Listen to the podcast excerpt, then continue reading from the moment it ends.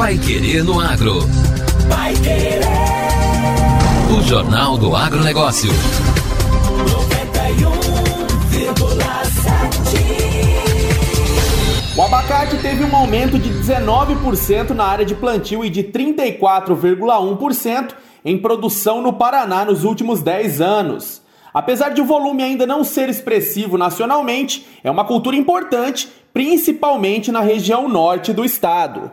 De acordo com o censo agropecuário elaborado pelo IBGE, o Instituto Brasileiro de Geografia e Estatística, em 2019, o Paraná é o terceiro maior produtor de abacate do país, responsável por 9,7% do volume nacional. Fica atrás apenas de São Paulo e Minas Gerais. O agricultor João Costa, que tem um sítio de 18 alqueires na região de Apucarana, a exemplo de outros produtores, trocou o café pelo abacate e não se arrepende.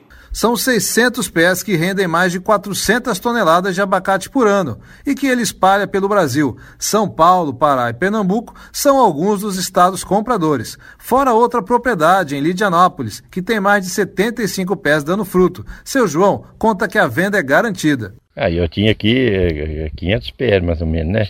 Comecei com 400. Depois plantei mais 100, 500 e agora plantei mais. Tem 600 pés aqui produzindo agora. Vendo assim de atacado. O, de São Paulo ele vem aqui e busca tudo uma vez. Então eu cheguei a colher aqui já em 500 pés, média, 360, 400 toneladas.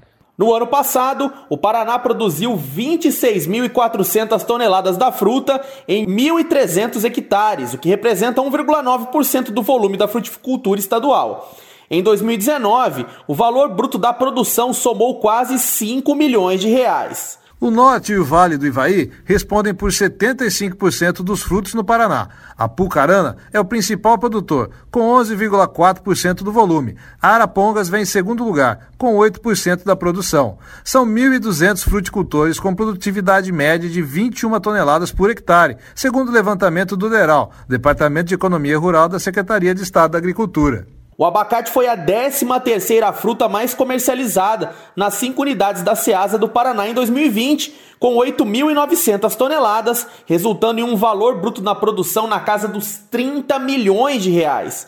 O preço médio ficou em R$ 3,42 o quilo. Vai querer no agro. O Jornal do Agronegócio. Programa do BNDES vai estimular 135 startups com foco em sustentabilidade. Startups de todo o país já podem se inscrever na segunda edição do programa BNDES Garagem. A iniciativa foi lançada na terça-feira, durante a Semana de Impacto do Banco Nacional de Desenvolvimento Econômico e Social. O BNDES Garagem oferece serviços e possibilidades de geração de valor para essas empresas, como metodologia, consultoria de negócios e apoio na estruturação para captação de recursos. Essa edição do programa será exclusivamente voltada para empreendimentos com impacto socioambiental. O presidente do BNDES, Gustavo Montesano, informa que o foco serão iniciativas que priorizem negócios sustentáveis. Empresas que tragam adicionalidade, ideias, inovações para melhorar o meio ambiente, desenvolver a nossa sociedade. Como, por exemplo, você tem alguma ideia para levar a escola a regiões carentes, ideia de, de reciclagem de resíduos sólidos, reflorestamento, reciclagem de água, qualquer atividade, qualquer iniciativa que tenha como objetivo criar um negócio sustentável e ajudar a melhorar o nosso país, será bem-vindo nessa iniciativa.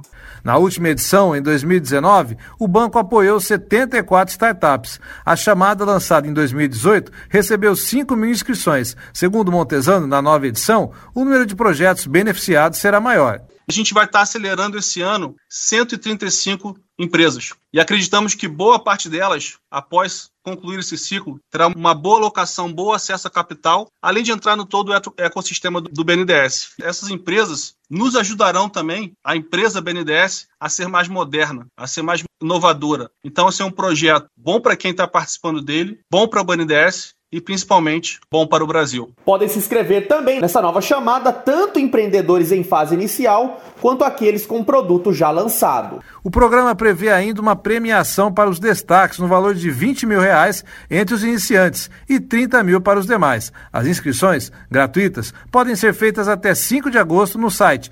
garagem.bnds.gov.br. Repetindo, garagem.bnds.gov.br. Agora, no Pai Querendo Agro. Destaques finais. Plantas da caatinga podem ser remédios contra doenças neurodegenerativas. A Caatinga é um bioma totalmente nacional que representa cerca de 11% do território brasileiro e está presente no Nordeste e no Norte de Minas Gerais. Em uma das plantas nativas desse bioma, um grupo de cientistas identificou substâncias medicinais que podem ser boas para a memória. O pesquisador da Embrapa, Kirley Canuto, que coordena os estudos, conta que selecionaram uma variedade de açucena encontrada em solo cearense, benéfica para várias doenças crônicas. Como sabíamos que ela produzia alcaloides, hipotetizamos que o extrato dos bulbos poderiam apresentar atividades anti-inflamatórias e anticolinesterásicas. Estes efeitos são benéficos para várias doenças crônicas e neurodegenerativas, como asma, artrite e mal de Alzheimer. O nome científico dessa espécie de planta com flor é Ipeastrum elegans. Na linguagem popular, além de açucena, também é conhecida como lírio, cebola do mato, cebola berrante e flor da imperatriz. As mudas de açucena foram colhidas nas cidades de Pacatuba, que faz parte da Grande Fortaleza, e em Morauju, a cerca de 300 quilômetros da capital cearense.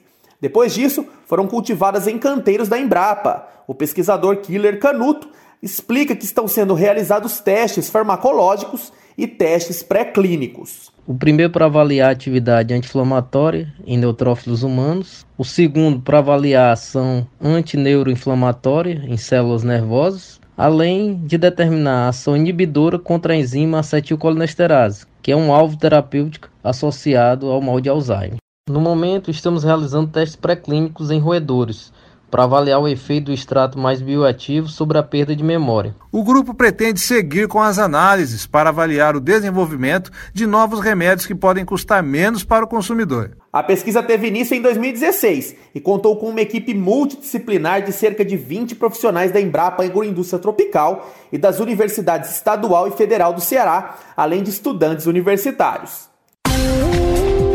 E termina aqui a edição número 330 do Pai Querendo Agro. E continue sintonizado com a gente para acompanhar nossos boletins durante a programação. Até segunda. Um ótimo final de semana. A gente se encontra de novo na segunda-feira. Até lá. Você ouviu Pai Querendo Agro. Pai Querer. O Jornal do Agronegócio. Contato com o Pai Querendo Agro pelo WhatsApp 999941110 ou por e-mail agro@paiquerer.com.br.